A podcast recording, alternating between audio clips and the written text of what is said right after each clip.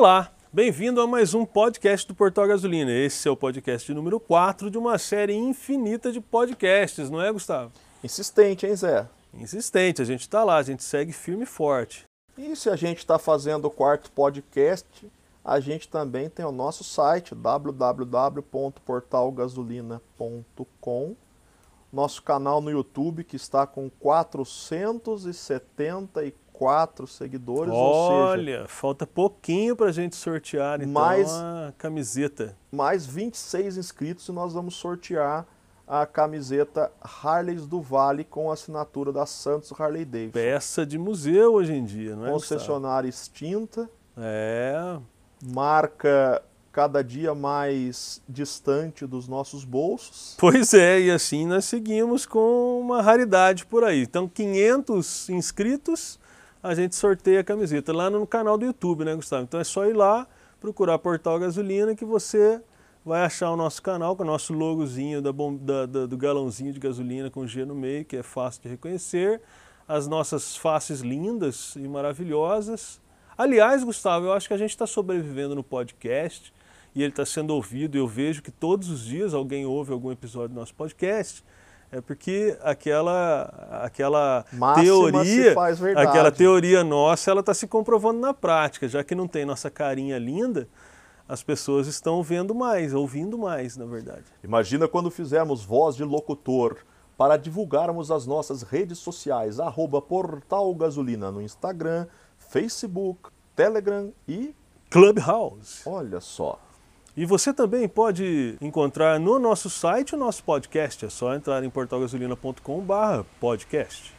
Vamos voltar para nossa voz de idiota, Vamos. normal, porque E o que, que a gente vai falar hoje então, Gustavo? Hoje são dois temas, né?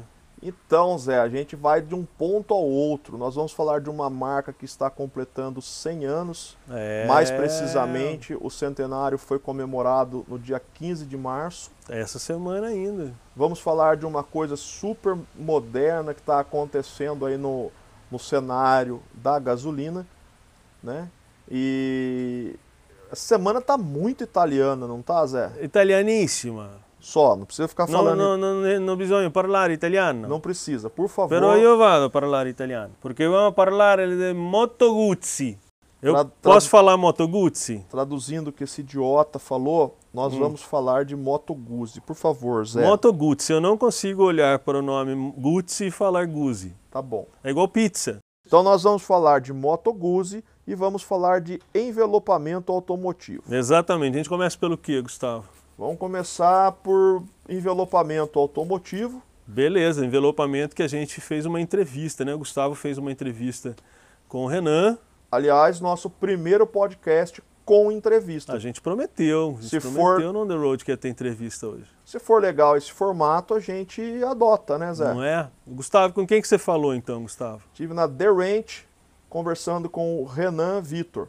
Renan é um cara que trouxe muito conhecimento, um cara minucioso, um cara detalhista, e o envelopamento hoje precisa deste é, requinte de detalhes, desse cuidado, dessa, dessa preocupação com, com o acabamento, né? É. E é um lance que está acontecendo aí em carros caros, em carros é, é, é, Zero bala. premium, né? carros, É, carros novos. exatamente. Enfim, vamos, vamos ouvir aí a entrevista com o Renan e ver o que ele tem para contar sobre esse universo do envelopamento. Vamos lá então, essa entrevista com o Renan Gustavo fazendo. Já já a gente volta.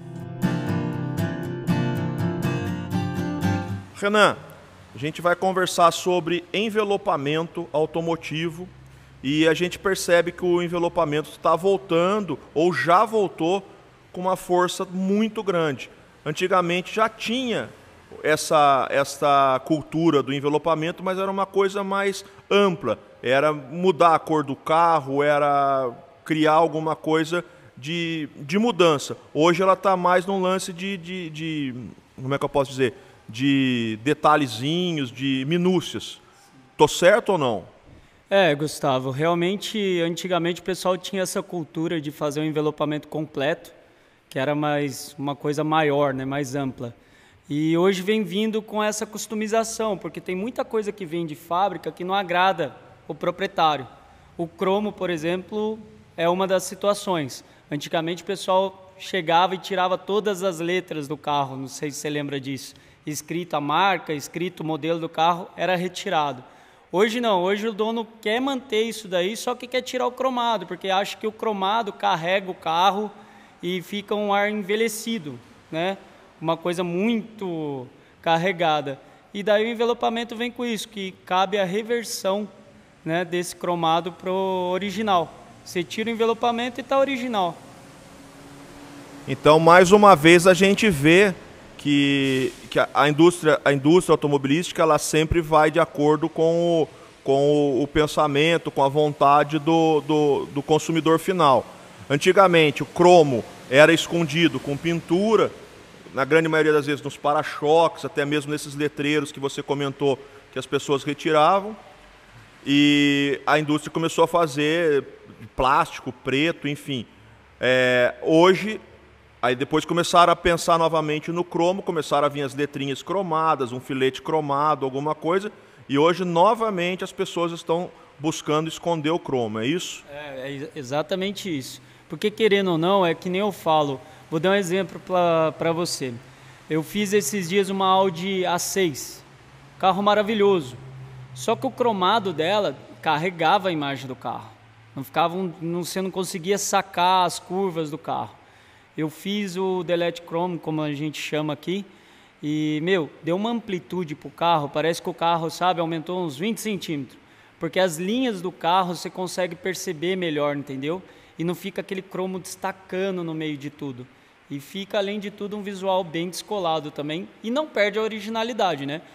o trabalho feito com qualidade, você amanhã ou depois quer tirar o adesivo, você tira o adesivo e está lá a sua peça original como veio de fábrica. Legal. Então você comentou de um Audi, é, eventualmente é, cada carro tem um estudo, cada carro tem um projeto, cada carro tem uma ideia. Não é simplesmente praticar a, o envelopamento nesse carro como eu pratiquei no carro de ontem. Enfim, cada carro tem um projeto. E a gente, a gente que te conhece, que te acompanha, sabe que você é um cara detalhista, um cara minucioso, que sempre vai nos pontinhos, nos cantinhos, enfim. O envelopamento exige muito disso, né? Exatamente, exatamente. Só dando um gancho aí na informação que você passou, o pessoal me procura às vezes por WhatsApp querendo orçamento e eu sempre falo eu prefiro ver o carro pessoalmente porque o orçamento não é só o consumo de material, e sim o trabalho que eu vou ter que executar para fazer a gravação de memória do material no local.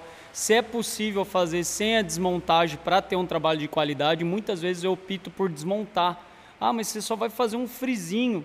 Então, mas se eu desmontar, eu vou ter uma quebra de memória melhor, porque, dando outra informação, o material é feito de moléculas. E tem curvas que ele só permanece no local se eu quebrar a memória dele. Como é feito isso? Eu chego a 90 graus com o sobrador térmico. E se essa peça estiver perto de uma peça plástica de acabamento, possivelmente ou eu vou dar um brilho extra para esse plástico, ou eu vou acabar danificando o plástico. Então a gente faz a desmontagem para fazer o trabalho bacana na peça.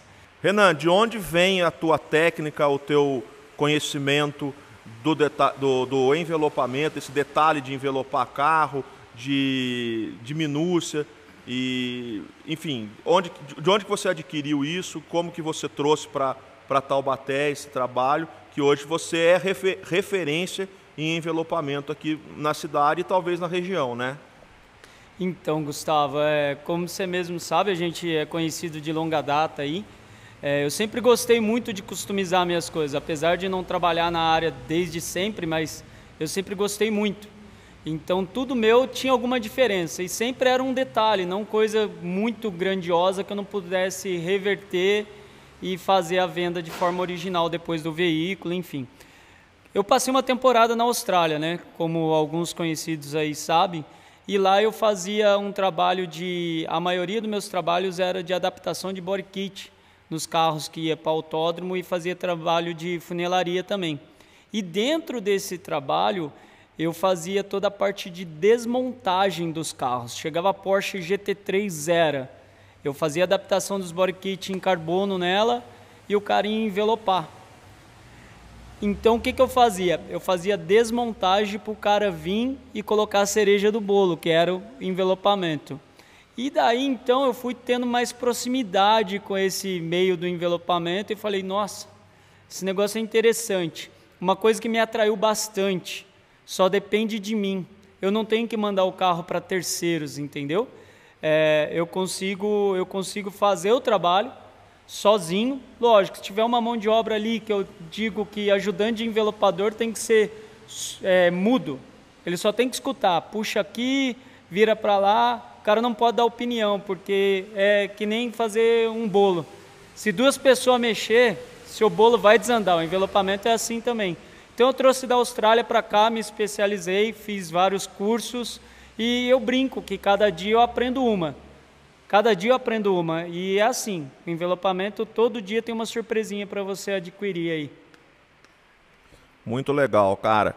E assim, a gente vem te acompanhando nas redes, vem assistindo aos seus vídeos e sempre você está usando um termo que é black piano. O que, que é isso? Qual que é essa ideia? Qual que é essa, essa sugestão aí para quem não conhece, para quem não sabe o que é esse termo e, onde, e vou fazer uma pergunta do ponto de vista de quem não conhece, de certa forma, e onde que é aplicado essa ideia do black piano no carro? Então, é aí, eu sempre brinco mesmo e falo, olha o brilho, né? É, o que acontece? O teto do carro, muitos carros, você olha, é uma parte que destaca bastante. E alguns carros de luxo vêm com aquele teto panorâmico, né? Que quando você olha, parece que tá, é, um, é um teto preto. E daí veio essa brincadeira de colocar o black piano no teto do carro. Uma para dar uma, um ar de elegância para o carro e fica muito bacana mesmo. E outra que alguns carros a gente usa isso como solução. Tem carro que a pessoa não tem uma cobertura de garagem, ele sabe que o teto dele vai queimar. É fato, principalmente carro vermelho. Então muita gente me procura também justamente para antecipar esse problema. Por quê? O material que a gente usa, ele é um material próprio para a linha automotiva e tem proteção UV. E a base da cola dele é base d'água, ou seja, não vai agredir sua pintura. Então, além de deixar o carro com um ar despojado, elegante, você também previne contra um problema que normalmente você vai ter, porque o que queima a pintura do carro é o sereno, é aquele sereno que fica sobre a pintura e normalmente quem não tem garagem deixa aquele sereno em cima do carro e ali se acumula e com o tempo começa a oxidar a pintura e o teto é danificado. Então o Ultra Black Piano aí para fazer esse trabalho. O sereno e o sol, né? A associação desses dois fatores Exatamente. detona a pintura de qualquer coisa, né? E então nessa sua colocação a gente pode perceber que além da, do fator estético, a gente tem um fator protetivo. E nesse ponto você falou do black piano no teto dos automóveis. E eu já vi você fazendo detalhezinhos, friso, letra, que é esta, esta cobertura do cromado. É black piano também? Sim, é black piano também. A gente utiliza do black piano porque, meu, é aquele negócio, né? O pretinho básico. Fica muito bacana. Fica muito bacana. Dá um ar despojado, você dá amplitude para as áreas do carro e mostra ainda mais as linhas do carro. É bem legal, bem legal mesmo. Mas o material tem diversos, né? Eu, eu brinco até que cor é infinita. A gente tem vários detalhes também que dá para ser feito em carbono, que fica muito legal. É aquilo, é o gosto. Eu brinco com meus clientes. Ontem me perguntaram: ah, você envelopa só nave? Você mexe só nave? Não. Eu faço a pergunta para o proprietário: você gosta do seu carro? Gosto. Então é isso que eu preciso saber. Se você gosta, para mim é a informação que é necessária. Entendeu? aqui a gente brinca de realizar os sonhos, né? Então, assim, só para a gente traçar um paralelozinho, a grande maioria dos seus trabalhos hoje é o black piano.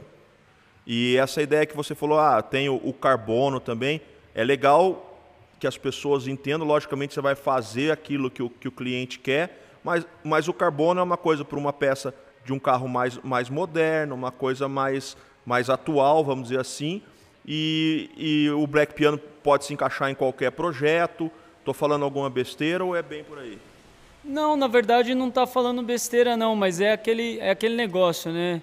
É, as pessoas têm um gosto, que eles chegam com uma ideia aqui, E quando eu sei que o resultado não vai ser legal, eu tenho um problema. Eu não consigo só vender o produto, vender meu serviço. É o meu ganha-pão, eu deveria fazer isso, mas eu não consigo.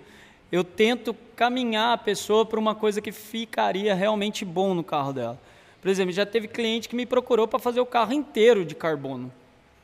Eu falei, meu, por quê?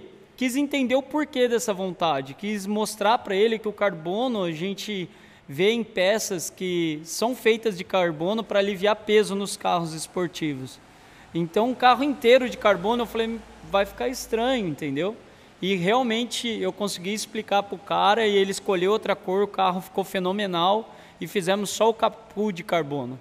E o Black Piano é aquilo, é como eu falei, é o pretinho básico, né, que vai em qualquer ocasião, você consegue utilizar ele e dar um ar despojado para o carro. Então aqui na The Ranch, além de você customizar sonhos, você orienta sonhos, é isso? É, é uma coisa que alguns me, me falam como crítica, mas assim, eu não consigo eu não consigo ver como fazer algo que vai levar meu nome. Eu fico muito feliz por, ah, foi o The Ranch que fez. Putz, isso para mim não tem preço. É, é muito legal. Estou buscando isso faz muito tempo. Então, realmente a gente dá essa orientação. Mas é aquilo, né? Gosto é gosto. Renan, a última pergunta que eu vou te fazer é se você, se você não, não, não tiver dados para isso, a gente de repente vai buscar juntos para trazer para o nosso para o nosso ouvinte. E, enfim, por exemplo, eu tenho um carro de cor prata. Aí, puta, minha cor prata me incomoda, tal, eu venho aqui, faço um envelopamento nele e acabo mudando o carro para, sei lá, um faço o carro completo, acabo mudando o carro para um, um vinho, alguma coisa. Vamos dizer assim, eu tenho que mexer na documentação desse carro, né? Exatamente é feita a notificação para os órgãos de competência, certo? É emitida uma nota fiscal de serviço junto com o material que foi utilizado. Você monta um processinho e entra com um pedido de alteração de cor. O que eu falo para a pessoa? Para colocar o fantasia. Porque o fantasia, você, amanhã ou depois enjoei, ah, você não fica amarrado numa cor. E você paga uma taxa como se fosse um licenciamento do carro, uma alteração. Como é feito para carro turbinado que você paga uma vistoria e tudo mais, é o mesmo processo para um envelopamento mudança de cor.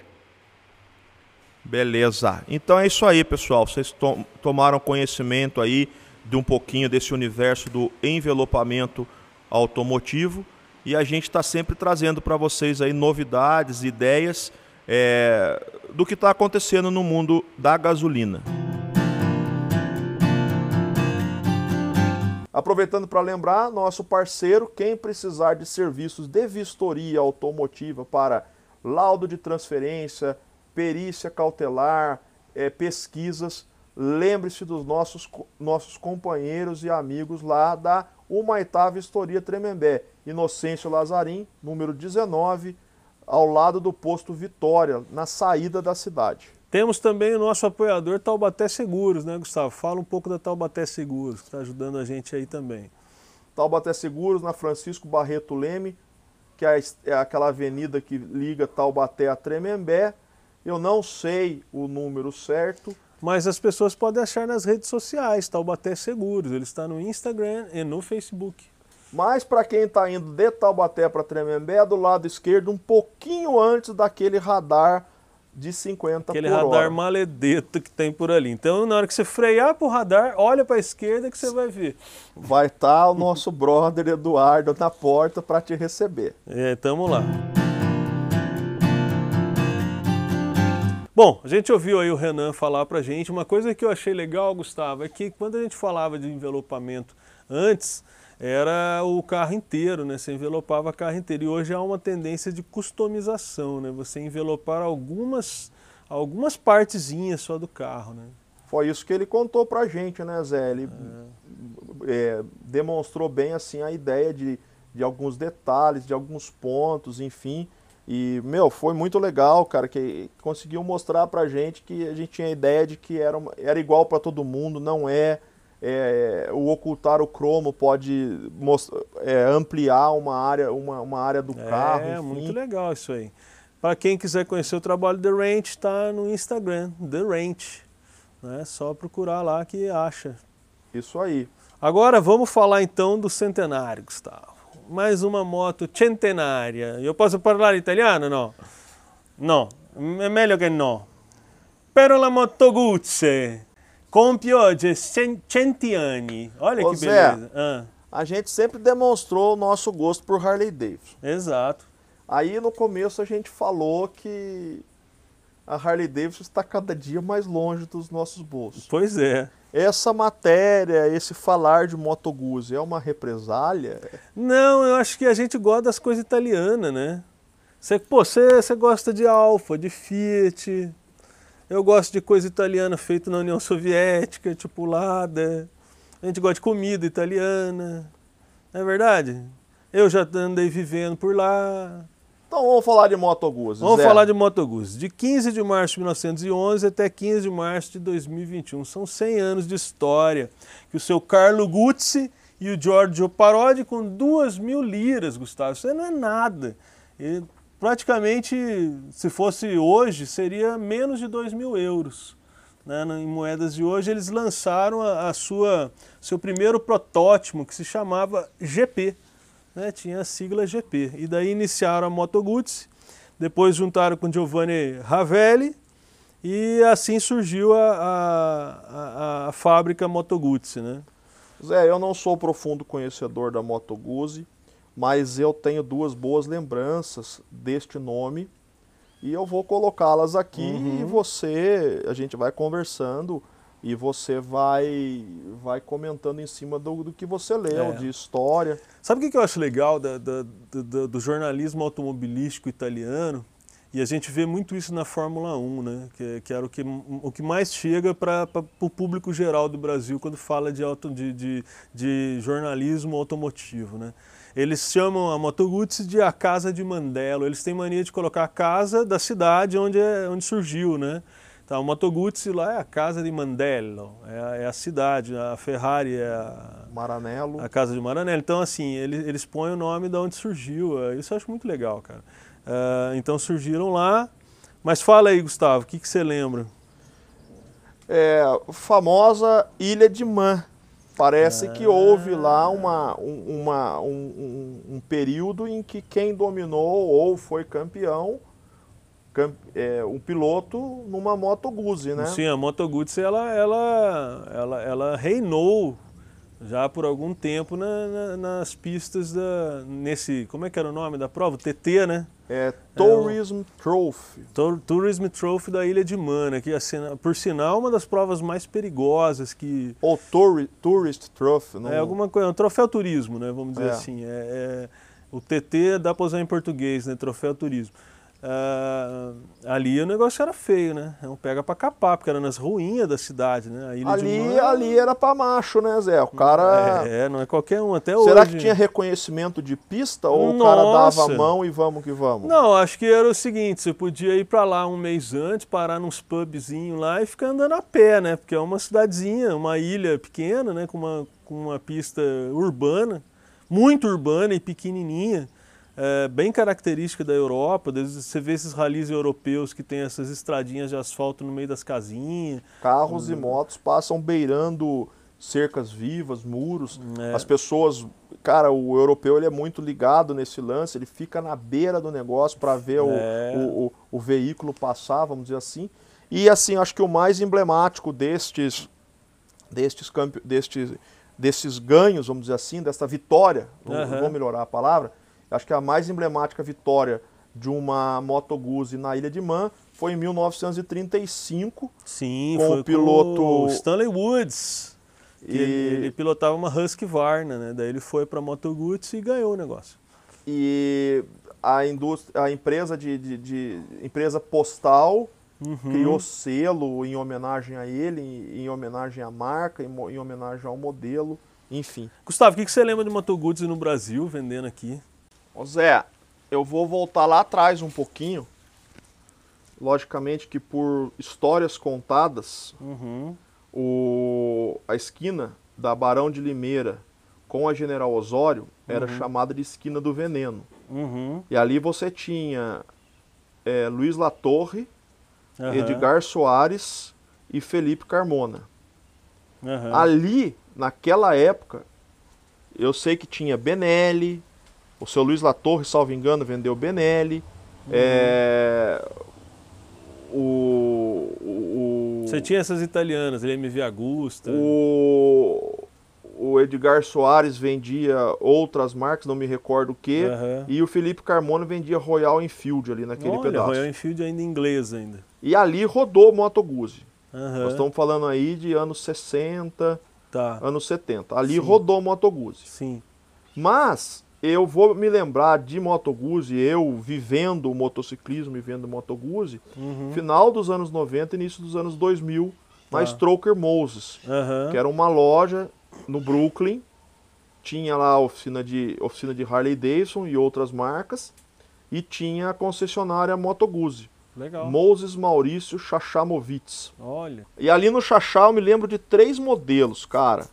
Me lembro da Califórnia Jacal, que eu acho que deva ser a mais simples. Califórnia EV. E me lembro de uma mais esportiva, V11, Aham.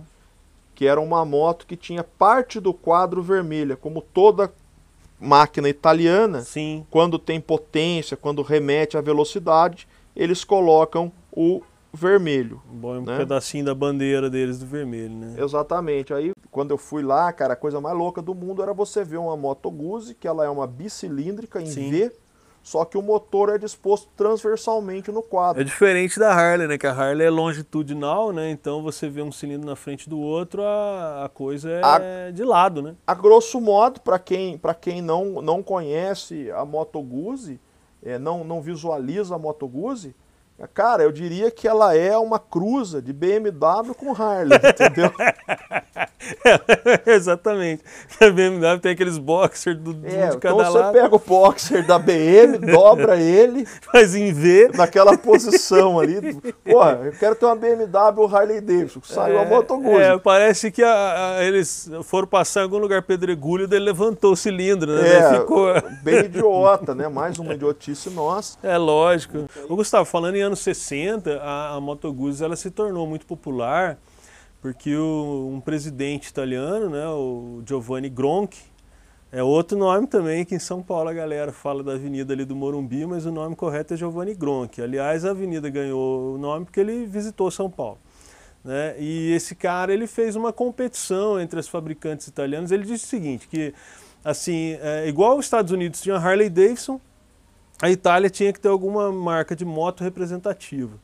E então ele colocou, um, fez uma competição lá para escolher motos para a polícia italiana. Daí ele colocou a, a Moto Guzzi, a, a MV Agusta, a Benelli, Girella. Exato, as, as marcas todas. E depois assim de uma competição é, ferrenha, a moto escolhida para a polícia italiana foi a Moto Guzzi, né? É, então ela ganhou uma, uma certa relevância aí nos anos 60 por isso também. Nós falamos de quatro marcas, esquecemos da mais famosa, Uhum. que é o que a gente tem acesso aqui, que é a Ducati, né? A Ducati, exatamente. Uma- é a Ducati, a- a- as marcas que competiram foi Ducati, Benelli, MV Agusta, Dilera e a Moto Guzzi. É, é bom lembrar que, paralelo a, a essas grandes marcas de motocicletas, nós tínhamos a Piaggio, Sim, que as- produzia com as Vespinhas. as né? Vespinhas, que É. eram é, e são até hoje objeto de adoração e de locomoção muito rápida para, o, para os italianos, para os Sim, europeus. né, lá, eu lembro que na época, inclusive, que eu estava lá, eu tinha a ideia já de, de adquirir uma, uma Harley lá. E os colegas de trabalho me de- demoveram dessa ideia, dizendo que Itália é lugar de motorino, não é lugar de moto, essa moto americana, ridícula, grande. Né? Compra um motorino, né? Era, você via, tinha- e tinha muito scooter da Piaggio legal pra caramba lá. Inclusive na época que eu estava lá, teve o lançamento daquela de três rodas, com duas rodas dianteiras, que era o scooter que eles falavam que ele não caía. Tipo essa Canã que a gente tem aqui. É, só que menorzinha, Bem- né? As rodas eram bem mais Sim, próximas. proporções então, diminutas. É, exatamente. De scooter mesmo, de motorino. E, e ela, a propaganda é que ela você podia parar e não precisava pôr o pé no chão. Então, na chuva você não sujava o pé. Né? Porque eles, inclusive, lá tem umas capas de chuva invocadíssimas que eles colocam na, nos motorinos lá.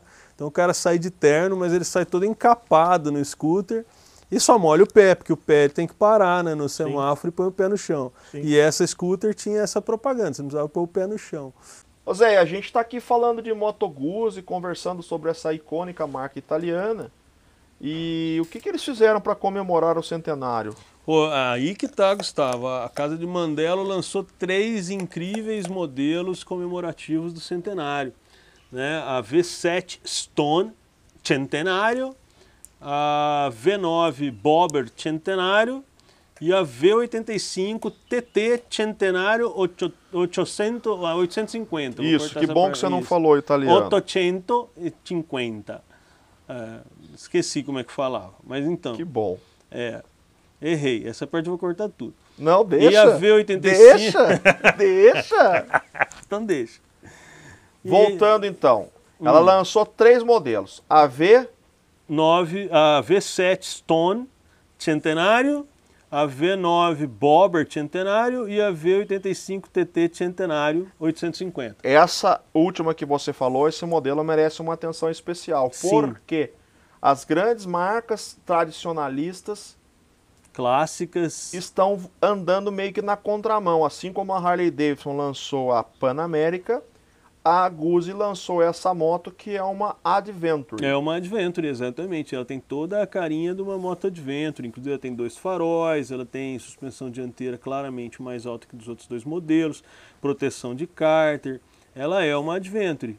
E se vocês observarem no site motoguzzi.com, vocês vão ver que existem várias versões uhum. e elas giram em torno aí de 11 mil, 12 mil libras. Libras, exatamente. A tem gente a não TT tem competência Travel. para traduzir isso para o real. É caro. Não, é, faz as contas aí. A libra é a mais cara das moedas gringas, né? Que é da Inglaterra. Ela é a mais, mais cara que o euro, mais cara que o dólar. Então é uma, é uma máquina cara. aí que lá deve estar tá em torno de uns 80, 90 pau. Então, mas a, a, essas outros modelos, que é a Evocative Graphics, a Travel, elas não são a centenária, né? A centenária é a centenária que tem a pintura cinza e verde, pelo jeito. Vamos trazer um comparativo. Ela, ela tem um, uma pintura só, que é preta, cinza e verde. Não Fazer tem... um comparativo a Harley Davidson.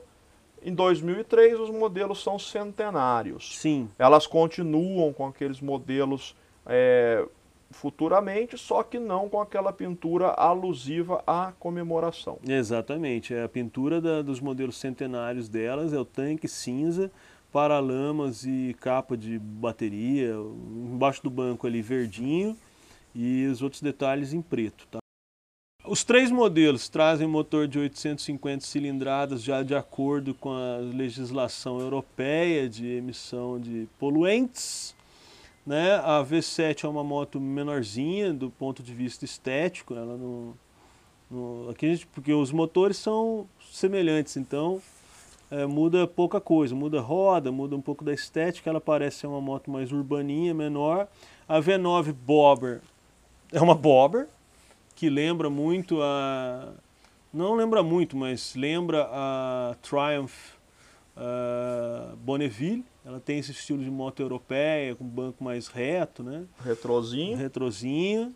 E a V85, que é uma Adventure. Né? Um cara de Adventure, jeito de Adventure, deve cheirar Adventure também. E pegada de Adventure. Pegada de Adventure. Zé, eu particularmente acho que será muito difícil nós do Portal Gasolina e os nossos ouvintes se depararem com uma moto dessa nas ruas do Brasil. Eu acho que sim. Essa produção deve ser vendida lá por cima mesmo, lá pelo, pelo, pelo velho continente mesmo.